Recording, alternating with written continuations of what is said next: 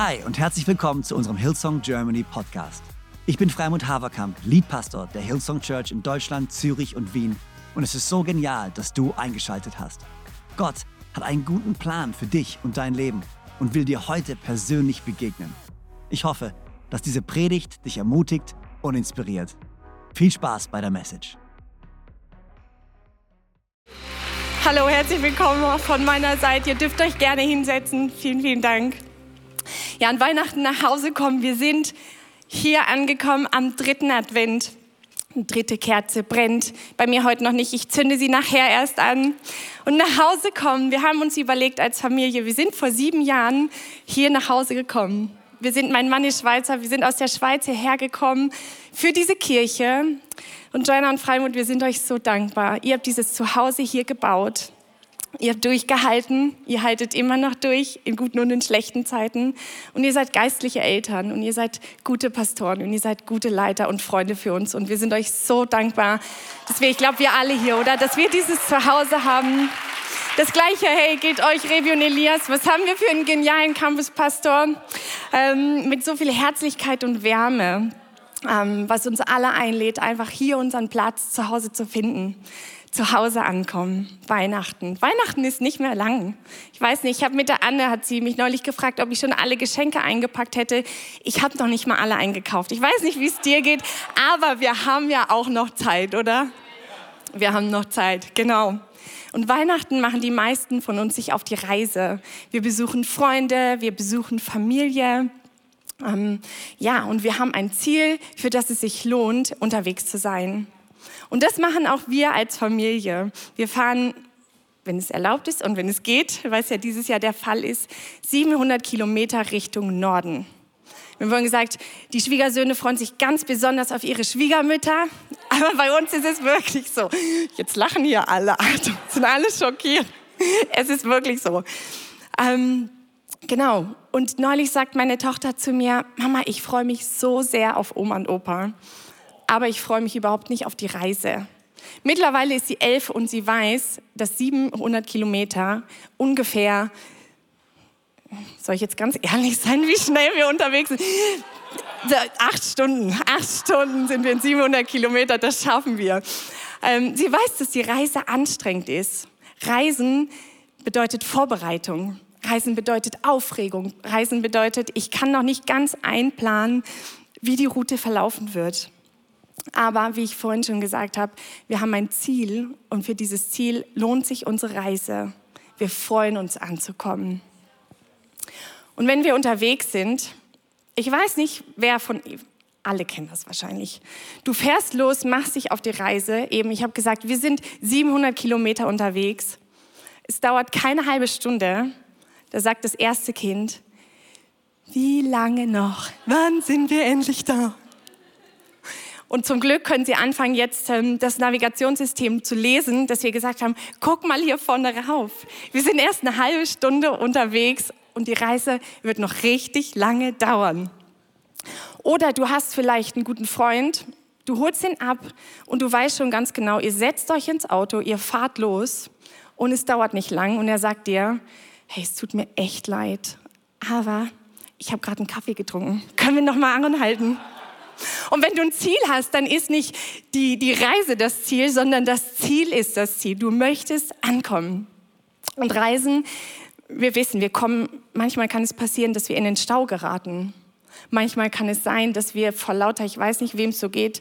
Mir passiert es regelmäßig, dass wenn zu viele Abzweiger da sind und das Navi quer geht, dass ich das irgendwie verpeile und die falsche Ausfahrt erwische. Ich weiß noch, Jana, weißt du noch? Einmal habe ich die Ausfahrt verpasst und wir sind mitten in den Stau reingefahren zusammen. Richtig gut gemacht. genau, das kann passieren. Oder manchmal passieren Unfälle, unvorgeher, unvorgeher, unvorhersehbare Sachen. Danke. Genau. Und plötzlich befinden wir uns mitten in unserem Alltag wieder, oder?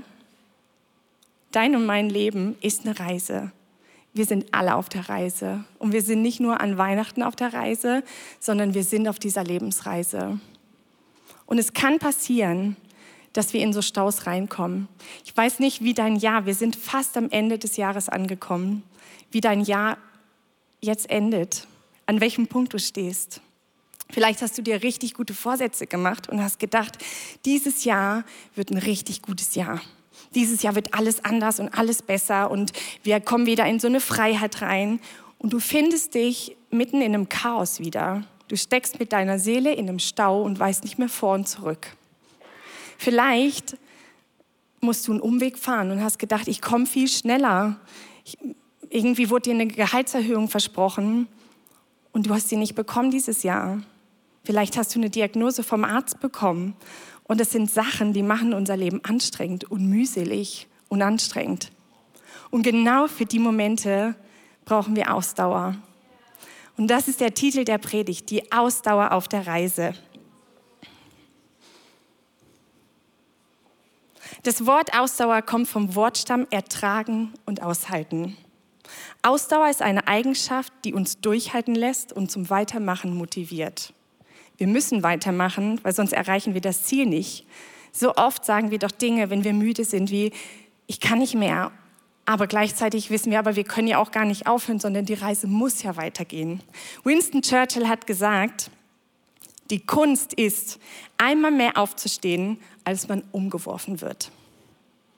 Die Kunst ist, einmal mehr aufzustehen, als man umgeworfen wird. Und das hat auch das Volk Israel getan. Das Volk Israel, dem wurde ein Zuhause versprochen, ein Ort, wo sie ankommen. Und sie haben Jahrzehnte damit verbracht, dieses Zuhause in der Wüste zu suchen. Und sie haben es dennoch nicht gefunden.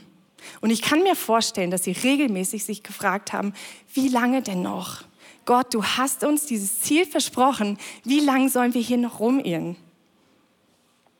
Und an Weihnachten, was jetzt bald kommt, bestimmt Gott den Zeitpunkt, wo er diese Frage beantwortet, wo er in diese Welt reinkommt. Und er bestimmt dafür einen ganz bestimmten Zeitpunkt und zwei ganz bestimmte Menschen. Und wir lesen eine der schönsten Bibelstellen, finde ich, die wir in der Bibel lesen können, die Weihnachts Geschichte in Lukas 2, Vers 1 bis 7. In dieser Zeit befahl Kaiser Augustus, alle Bewohner des römischen Reiches in Steuerlisten einzutragen. Eine solche Volkszählung hat es noch nie gegeben. Sie wurde durchgeführt, als Kyrenius Statthalter in Syrien war. Jeder musste in seine Heimatstadt gehen, um sich dort eintragen zu lassen. So reiste auch Josef von Nazareth in Galiläa nach Bethlehem in Judäa, der Geburtsstadt von König David, denn er war ein Nachkomme von David und stammte aus Bethlehem. Josef musste sich dort einschreiben lassen, zusammen mit seiner Verlobten Maria, die ein Kind erwartete. In Bethlehem kam für Maria die Stunde der Geburt. Sie brachte ihr erstes Kind, einen Sohn, zur Welt. Sie wickelte ihn in Windeln und legte ihn in eine Futterkrippe im Stall, denn im Gasthaus hatten sie keinen Platz bekommen. Auch Maria und Josef mussten sich aufmachen. Auch sie mussten sich auf die Reise begeben. Und ich weiß nicht, die sind ins Ungewisse gegangen. Da war der König, das war der mächtigste Mann der Welt, der einfach entscheidet, jetzt mache ich mal eine Volkszählung, damit ich noch mehr Steuern eintreiben kann und schicke mal die Leute auf eine wilde Reise. Und ich denke, dass Nöte und Ängste und Sorgen mit damit verbunden waren. Und jetzt stell dir vor, du bist hochschwanger, und eigentlich hast du als Frau diesen Nesttrieb. Du möchtest dein Zuhause schön machen. Du möchtest das Bett fertig machen. Du möchtest alles planen und vorbereiten. Und plötzlich sagt jemand, da ist ein anderer Plan, ich schicke dich da mal nach Bethlehem. Und die beiden sind gehorsam und die beiden ziehen los. Und mich hat das total ähm, berührt, weil wir tauchen da nachher noch tiefer ein. Josef und Gott, äh, Josef und Maria, Entschuldigung, haben Gott absolut vertraut. Und ihr Vertrauen in Gott war der Schlüssel, dass sie diese Reise durchhalten können. Und ich möchte uns mit drei Punkten heute ermutigen, ähm, dass wenn wir auch so Dinge erleben, wenn die Reise schwierig wird, wenn das Leben schwierig wird, weil wir machen uns ja nicht nur Weihnachten auf die Reise, sondern das ganze, ganze Jahr, das ganze Leben, dass wir uns an diesen Punkten mit orientieren können und von Maria und Josef lernen können. Und der erste Punkt der heißt, Maria und Josef haben Gottes Timing vertraut. In Galater 4, Vers 4 lesen wir, als aber die Fülle der Zeit kam, sandte Gott seinen Sohn. Als aber die Fülle der Zeit kam. Was für eine wunderschöne Aussage.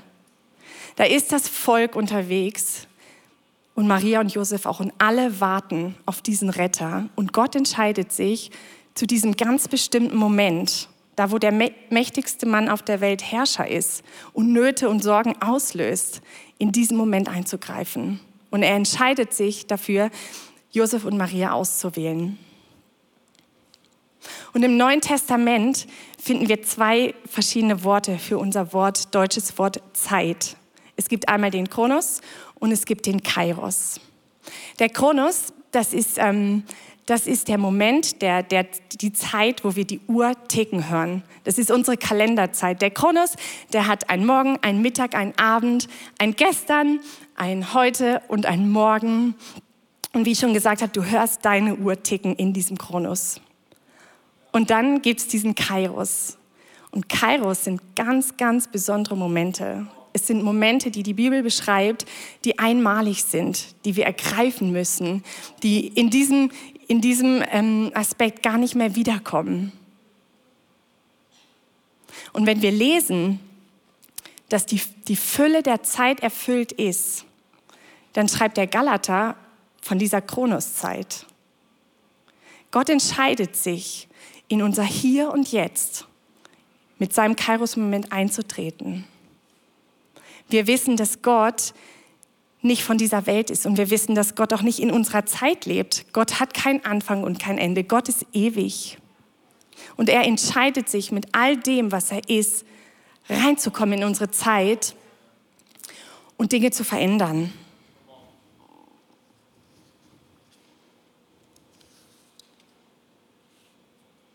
Und was passiert ist, dass Gott in diesem Moment sein Versprechen erfüllt.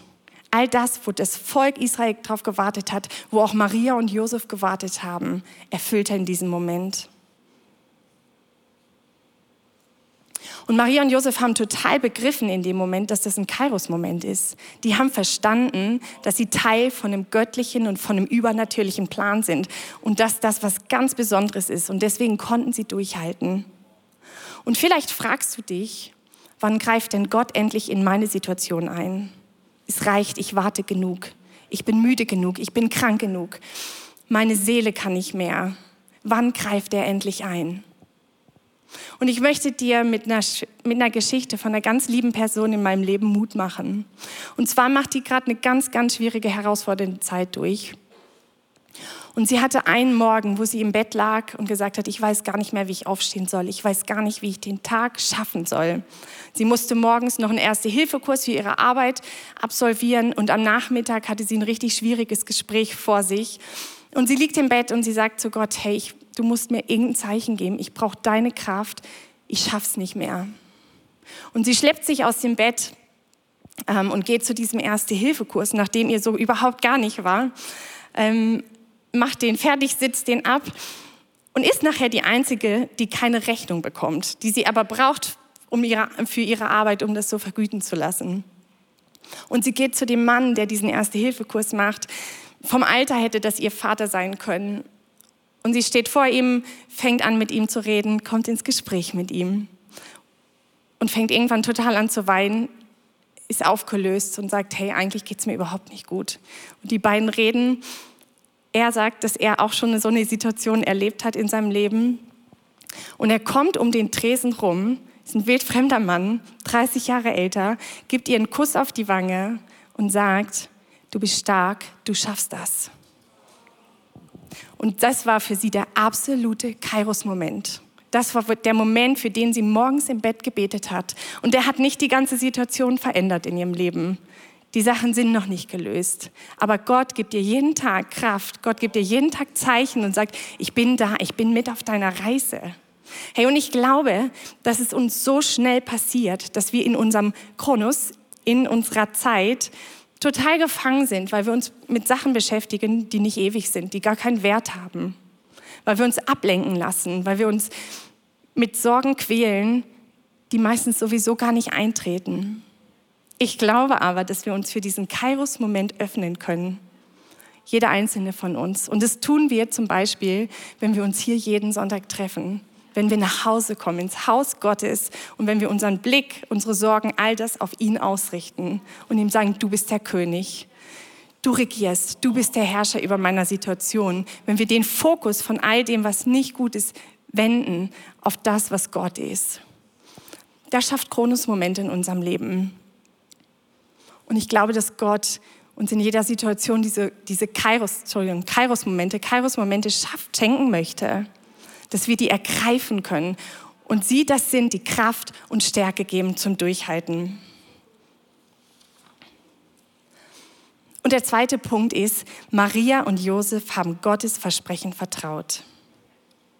Sie haben Gottes Versprechen vertraut. 700 Jahre bevor Jesus auf die Welt kommt, gibt es einen Propheten, der heißt Jesaja, und der sagt: Denn ein Kind ist uns geboren, ein Sohn ist uns gegeben und die Herrschaft ruht auf seiner Schulter. Und man nennt seinen Namen wunderbarer Ratgeber, starker Gott, Vater der Ewigkeit, Fürst des Friedens. Groß ist die Herrschaft und der Friede wird kein Ende haben auf dem Thron Davids und über seinem Königreich. Es zu festigen und zu stützen durch Recht und Gerechtigkeit von nun an bis in Ewigkeit. Das Volk Israel, haben wir jetzt schon gehört, das war in Knechtschaft gefangen. Dem waren gar nicht, die wussten nicht, wie lange das geht. Denen war nicht danach, an diesen Verheißungen, glaube ich, manchmal festzuhalten, weil sie es einfach noch nicht gesehen haben. Die kannten aber die Versprechen und Maria und Josef kannten diese Versprechen auch. Die sind mit diesem Gedankengut, dass da ein Retter, ein Heilat kommen wird, aufgewachsen. Die haben das in ihrem Herz getragen und haben daran festgehalten. Ich bin mir aber nicht sicher, ob sie geahnt haben, dass sie die Auserwählten sind, die diesen Heiland nach Hause bringen dürfen, zur Welt bringen dürfen. Und ich finde das so schön, die Geschichte, die können wir nachlesen, wie Maria schwanger wird. Da kommt der Engel und erklärt dir die ganze Situation. Ich mache jetzt keinen Biologieunterricht, weil das ist wirklich abgefahren.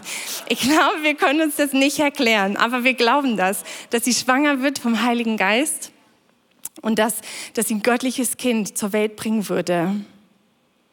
Und auch sie hätte wahrscheinlich die Möglichkeit gehabt, noch wegzulaufen und zu sagen, nee, den Plan kannst du gern mit jemandem anders ausfüllen, weil ich habe eigentlich andere Pläne für mein Leben, aber sie antwortet mit Vertrauen und mit Gehorsam und sagt, ähm, ich will dem Herrn mich ganz zur Verfügung stellen, antwortete Maria. Alles soll so geschehen, wie du es mir gesagt hast.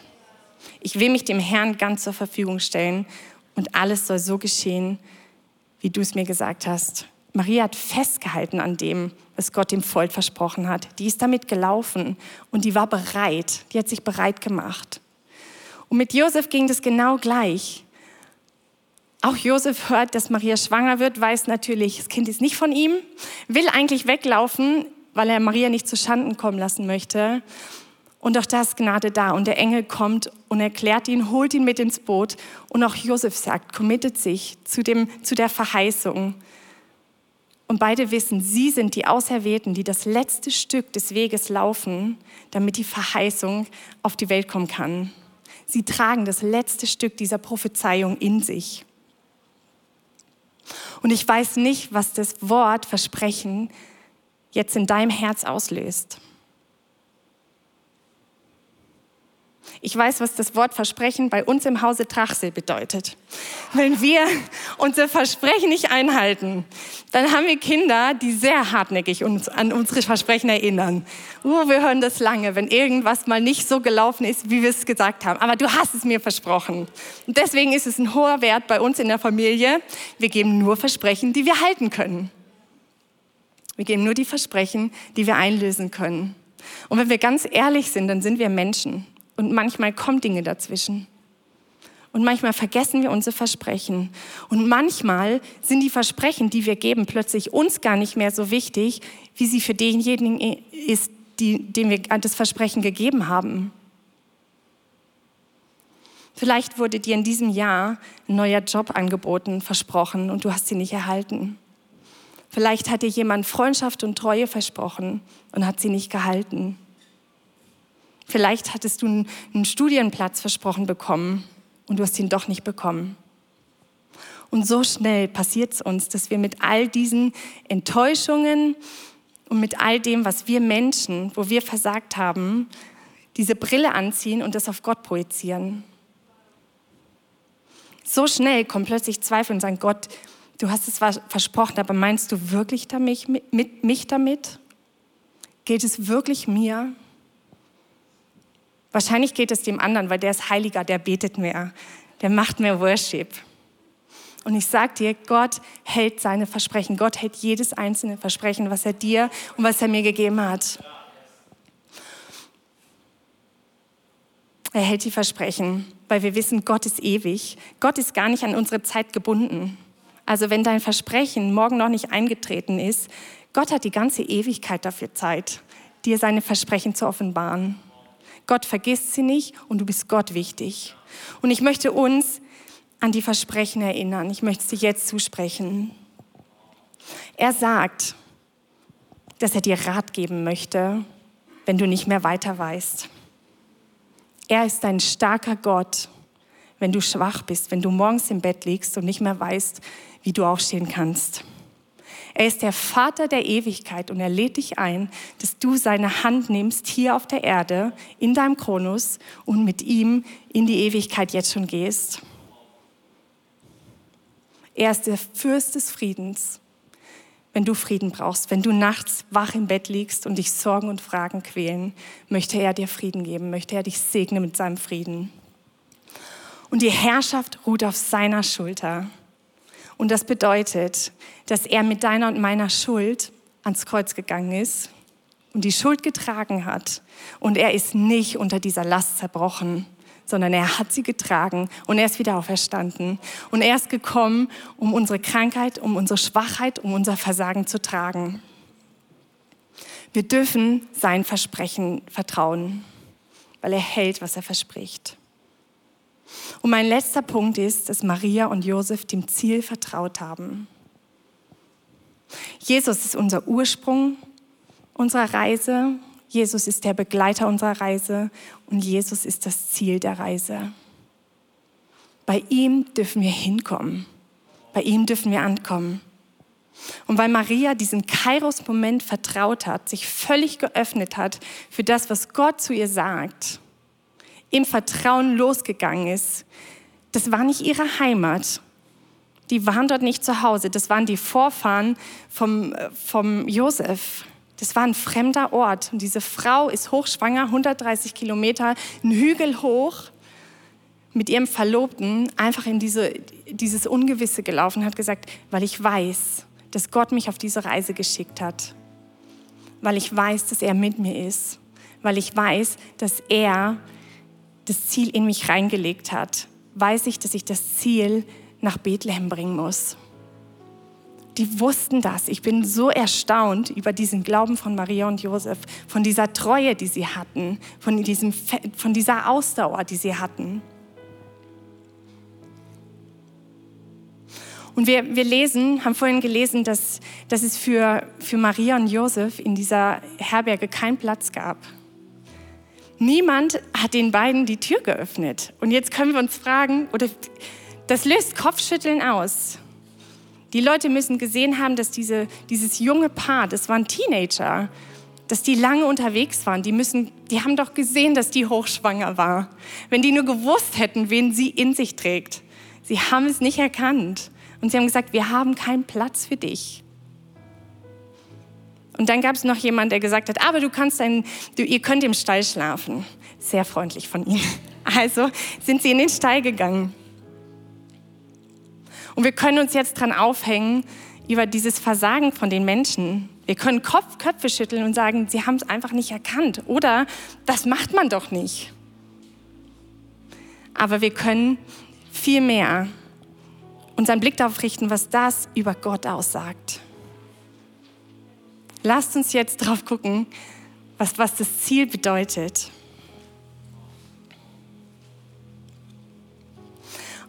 In Philippa 2, Vers 6 bis 7 lesen wir, obwohl er in göttlicher Gestalt war, hielt er nicht selbstsüchtig daran fest, Gott gleich zu, ne-, Gott gleich zu sein. Er nahm menschliche Gestalt an und wurde wie jeder andere Mensch geboren. Obwohl er in göttlicher Gestalt war, ist er wie ein Mensch geboren. Gott hat nicht verlangt, dass der rote Teppich für ihn ausgerollt wird, dass er wie ein König empfangen wird. Er macht mit seinem Leben von der Geburt bis zum Tod was deutlich. Das Höchste und das Mächtigste ist die Liebe. Und Liebe sucht nicht den eigenen Vorteil. Liebe verzichtet für den anderen auf alles. Und was es bei Jesus bedeutet hat, im äußersten Fall auf sein Auftreten als göttlich, als Herrscher empfangen zu werden. Der kommt in diesem Stall zur Welt und noch nie war es Mensch vorher möglich, Gott zu sehen. Und plötzlich liegt Gott in dieser Krippe. Du kannst ihn sehen, du kannst ihn fühlen, du kannst ihn riechen und er ist da. Er ist sich nicht zu schade zu kommen. Nach Hause kommen, anzukommen, bedeutet bei Jesus anzukommen. Und Augustinus sagt, unruhig ist unser Herz, bis es Ruhe findet in dir. Und in Prediger 3, Vers 11 lesen wir, für alles auf der Welt hat Gott schon vorher die rechte Zeit bestimmt. In das Herz des Menschen hat er den Wunsch gelegt, nach dem zu fragen, was ewig ist. Unsere Sehnsucht nach dem Ziel, was sich zu Hause nennt, an dem es warm ist, an dem es geliebt ist, an dem Ort, wo wir Menschen, Menschen haben, die uns so sehen, wie wir wirklich sind. Das finden wir nicht nur äußerlich, das finden wir nicht nur an Weihnachten, das finden wir nicht nur einmal im Jahr, wenn es warm ist und kuschelig ist, der Kamin an ist und wir die Füße auf den, auf den Tisch legen dürfen, auf den Couchtisch. Das finden wir in dieser einen Person und das ist Jesus. Wir dürfen bei ihm ankommen. Und ich möchte dir sagen, es lohnt sich, nicht aufzugeben. Gott hat das Timing bestimmt, wo er in dein Leben eingreift. Ich glaube ganz fest daran, dass er Kairos-Momente schenkt in deinem Leben, wenn wir uns danach ausstrecken. Wir dürfen Gottes Versprechen vertrauen, weil sie gelten damals und sie gelten heute immer noch. Und Jesus Christus selbst, er ist das Ziel. Wir dürfen bei ihm ankommen. Wir dürfen uns vor niederknien und wir dürfen in seine Augen gucken und wir dürfen ihn, wir dürfen ihn wahrnehmen, wir dürfen ihn spüren, weil er echt geworden ist, weil er Mensch geworden ist, weil er in unsere Dimension eingetreten ist. Und ich möchte die Predigt mit einer letzten Frage jetzt schließen.